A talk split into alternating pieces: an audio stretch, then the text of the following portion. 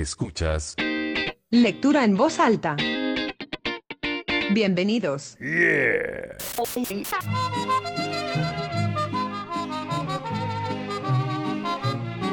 Hola a todos, ¿cómo están? Bienvenidos a su podcast Lectura en Voz Alta. Yo soy Fego Vázquez.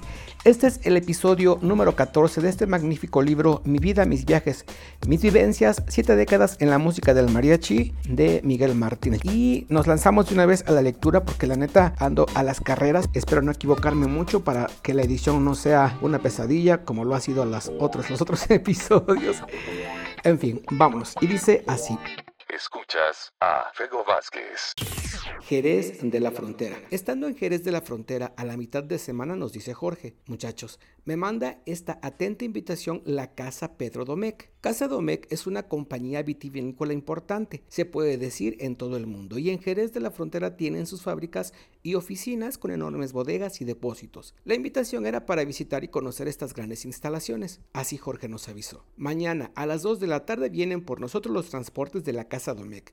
Aquí en el vestíbulo del hotel les espero, por favor. El día de la visita era el 28 de septiembre y el día siguiente era el de mi santo, San Miguel. Se nos ofreció un cóctel con jamón y como 30 variedades de quesos, todo de lo mejor. Estaban presentes los gerentes de la empresa, periodistas, representantes del gobierno y tanta gente importante que en inglés se les dice big shots. Bueno, Terminando el cóctel, recorrimos esas grandes instalaciones con barriles y más barriles por todos lados, de capacidades de 50 mil galones de todos los vinos. Nos explicaban que había desde 10 años de añejamiento hasta 50 años de superañejo. Por la noche fuimos al teatro. Al terminar la función me llama Jorge. Toma, y me da otras dos botellas de coñac. Felicidades. Y me canta las mañanitas con Mariachi Vargas. Ah, pero eso sí, me hizo la advertencia. No se vayan a emborrachar. Y si salen por ahí, tengan mucho cuidado. Lleven los pasaportes por las dudas. No vayan a hacer una mexicanada, por favor. El maestro Vargas estaba que trinaba de coraje. Como cinco del grupo empezamos a disfrutar en el hotel. Éramos mi compa Rubén, Casillas, Gonzalo, Arturo y yo, la plana mayor. Todo estuvo tranquilo, pero llegó Vargas y nos llamó la atención que porque estábamos haciendo mucho argüende, según él. Apenas nos habíamos tomado una botella, no era para tanto. Saqué otra botella de las cinco que tenía. Como ya tenían que cerrar el bar del hotel, que nos alcanzamos la puntada de salir a agarrar un taxi a donde hubiera vino, mujeres y cante hondo. El taxista arrancó, ¿Para dónde? ¿Quién sabe? Los cinco ya estábamos abajo pagándole al chofer cuando llega la Guardia Civil. Nos rodea y al taxista también, apuntándonos con sus rifles dos de ellos. El otro que traía una lámpara nos ordena con voz de mando, carnets en la mano. Sacamos los pasaportes tal como nos había dicho Jorge. Al ver nomás el águila del pasaporte, exclama uno de los oficiales, ¡Ah, son mexicanos! Sí, mi estimado, somos de la compañía de Jorge Negrete y como es día de mi santo pensamos en buscar un colmao para disfrutar del buen ambiente. Uno de ellos, ha de haber sido el sargento, exclama, ¡Hombre, verlo dicho y sabido antes! Y les dice a los otros, ¡Bajen armas! Apagó su lámpara y nos devolvió los pasaportes. Es más, ni los abrió. Ya en otro tono de voz nos pregunta, ¿les gusta Jerez de la frontera? Pues no solo Jerez es hermoso, hasta lo que hemos recorrido de España, todo es precioso y bonito. Esto le gustó al sargento. Bueno, nos pasó al colmao. Le dice el sargento al gerente, mira, custodio, estos señores son de la compañía de don Jorge Negrete vienen a disfrutar, así que los tratáis bien y que se lleven una buena impresión de nosotros. Además, voy a estar dando vueltas, jala, que disfruten. Disfrutamos del espectáculo de los cantaores y bailadores flamencos del canto hondo casi hasta amanecer. Apenas llegamos al hotel a tiempo para bañarnos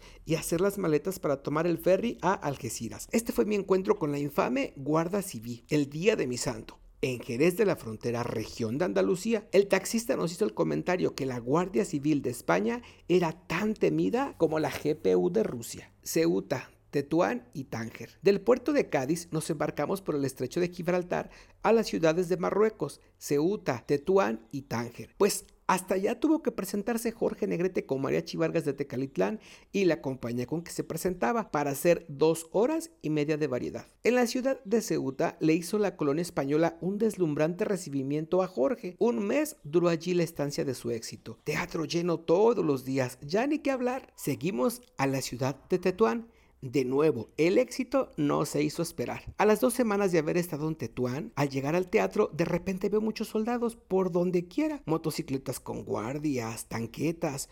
Toda la manzana del teatro estaba rodeada de soldados. Pero en eso llega uno de los empresarios y como nos vieron de charro, ya nos dejaron pasar a los camerinos. La causa de tal alboroto era que el califa de Tetuán iba a presenciar la función y escuchar a Jorge Negrete. El califa era el supremo jefe musulmán marroquí, por eso tanta seguridad para su protección. Antes de salir a escena, Jorge nos reúne y nos exhorta, muchachos, hoy más que nunca hay que echar toda la carne al asador, hay que quedar más bien que nunca. Hay que dejar una muy buena impresión a este gran personaje. Los empresarios le habían dicho a Jorge que era la primera vez que un magistrado de tan alta jerarquía salía de palacio a ver un espectáculo teatral. Me advierte Jorge a mí, tú, Miguel, Casi te va a tocar tenerlo como a cuatro metros del palco real donde está el califa. Nadie vaya a estar volteando o curioseando a ver cómo viste, cómo es o algo por el estilo. Tú menos no sea que se vaya a dar por aludido y se levante y se vaya. Aunque es gente preparada, estudiada en la Sorbona u Oxford, pudiera suceder. Continúa Jorge dirigiéndose a los demás. Procuren no voltear para donde él está, ¿de acuerdo? Así que a echarle ganas, muchachos. Llega el momento del espectáculo. Sale Mariachi Vargas como siempre con un son jalisciense. Desea el cómico don Jesús Martínez Palillo. La música de los sones me electriza, me enchina el cuerpo. ¿Y Vargas? Era su lema. Primero un pedazo de Ay Jalisco no te rajes y enseguida otra cualquiera, casi pegado.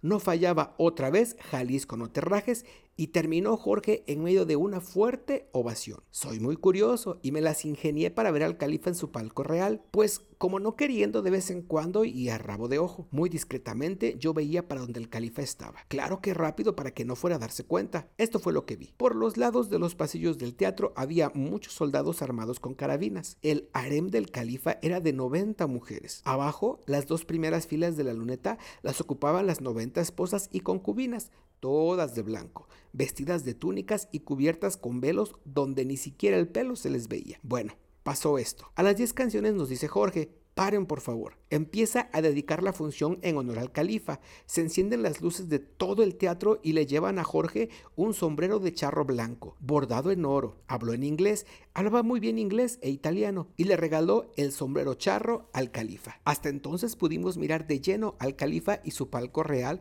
donde se encontraba. Su magnífico atuendo era completamente oriental. El frente de su turbante de seda estaba adornado con una gran esmeralda, por lo menos de 6 centímetros de arriba abajo con forma oval y unas plumas de pavo real que se extendían unos 20 centímetros hacia arriba. Su rica vestimenta relucía de perlas por doquier y piedras preciosas de todos colores que hacían viso con las luces. El califa era de gruesa complexión, estaba sentado, con las piernas cruzadas, en un taburete redondo como de un metro de circunferencia por 50 centímetros de alto. Traía en su derredor cuatro secretarias intérpretes y dos ministros. Todo aquello salido del cuento de las mil y una noches. Pensé que solo existía en las películas, pero allí lo vi con mis propios ojos. Sí, esa noche le echamos todas las ganas y todo el mundo quedó contento. En su camerino, Jorge Negrete, feliz de la vida, nos dio las gracias porque todo había salido de perlas. A los empresarios también se les veía muy contentos. Un mes duramos en Tetuán. Siguió la racha de Jorge noche tras noche. Tres días habrían pasado de la visita del califa al teatro cuando llegaron al hotel dos emisarios de la Intendencia del Palacio Real de su Majestad el Califa. Llegaron a la suite que ocupaba Jorge y le hicieron entrega de un sobre lacrado con el sello de la Oficina de Relaciones Públicas del Palacio. Jorge mismo la recibió. Antes de retirarse le hicieron una caravana a los dos emisarios. Abre Jorge el sobre. Oh, sorpresa. El califa lo invitaba a una cena en el palacio, que Jorge pusiera fecha y ellos pasarían a recogerlo. Traía un número telefónico para constatar la cita. Sí fue Jorge a esa cena por invitación expresa del propio califa. Oye Jorge, le digo un día antes de que fuera, ya que vas a ir con el califa, consíguenos unos pases para visitar el palacio, a ver cómo son por dentro. Bueno, Voy a ver qué puedo hacer, me contesta. Ya le había preguntado a un empleado de la administración del hotel qué se tenía que hacer para visitar el palacio. Si dan pases, me dijo, pero no para el mismo día. Tienen una agenda donde te apuntan. La cita puede ser dentro de unas semanas, pero en un mes sí es seguro que pasas. Ya nomás nos faltaban dos semanas para irnos a Tánger y fue el motivo por lo que a Jorge le dije que si podía intervenir. Pues que sí. Nos consiguió los pases para el día siguiente, pero resulta que solo fuimos creo que cuatro o cinco del mariachi. Los demás se fueron de compras y aún sabiendo la hora no llegaron a tiempo. Llegamos al palacio. Ya nos esperaba una persona, un guía que te iba mostrando todo, explicándote detalle por detalle. Para empezar, jamás en mi vida pensé visitar un palacio por fuera, menos por dentro. Hasta pensé que era fantasía, ya que todo era como un sueño. Sentí cómo me sumía en las alfombras persas, aquellos salones con derroche de lujo, cortinajes finísimos, un comedor enorme y eso no más para el personal de mantenimiento. El del califa, qué derroche de elegancia. Pasillos y más pasillos, baños de mármol italiano, otro comedor enorme para las 90 esposas y una alberca bajo techo donde se nada con muchas rosas blancas dentro del agua. Tenía un palco con sillones donde, si el califa quiere, puede disfrutar viéndolas nadar. Otra alberca fuera de palacio en los jardines. No tenía flores, pero en los prados cuánta rosa y flores de todos los colores. Otro palco con servicio de bar y tantas otras maravillas que se me escapan. Pensé, ¿y las 90 esposas que llevó al teatro dónde están? No vimos nada de ellas. Frente al palacio, como a 500 metros, está la mezquita, templo de oración, donde el califa va a rezar creo que tres veces por semana. Tiene que caminar una calle como de 60 metros de ancho cuando va a hacer su oración. En esa calle no hay tránsito de vehículos a ninguna hora. Toda la calle está alfombrada de en medio por donde el califa va a caminar, desde la salida del palacio hasta la entrada de la mezquita. El resguardo es impresionante, con un soldado cada medio metro de cada lado de la ancha calle. En las azoteas se ven más guardias militares custodiando. Antes de salir el califa para la mezquita, sale un séquito de como 60 monjes de túnicas moradas con unos gorritos del mismo color que apenas les cubren media cabeza. Se forman y salen otros 60 de color azul claro. También se forman y después salen otros 60 pero de túnica blanca. En medio de estos viene el califa. Empieza a caminar el cortejo y tras de ellos salen como otros 100 de túnicas rojas. Entra el califa a la mezquita solo con un grupo especial de 20. Hace oración, sale y regresa a palacio recorren como medio kilómetro andando, pero la ceremonia está tan bien organizada que todo se hace en una hora. Todo esto de verlo ir y venir al califa solo estaba permitido a público de Occidente, no sé ahora. Al pueblo moro, según las disposiciones religiosas, no les estaba permitido ver al califa y nadie de ellos lo había visto nunca. Lo conocían únicamente por foto, según nos explicaron. Escuchas a Fego Vázquez. Suscríbete. Es totalmente gratis. Pues bien, hasta aquí el episodio número 14 de este magnífico libro Mi vida, mis viajes, mis vivencias. Siete décadas en la música de mariachi de Miguel Martínez. Yo soy Fego Vázquez.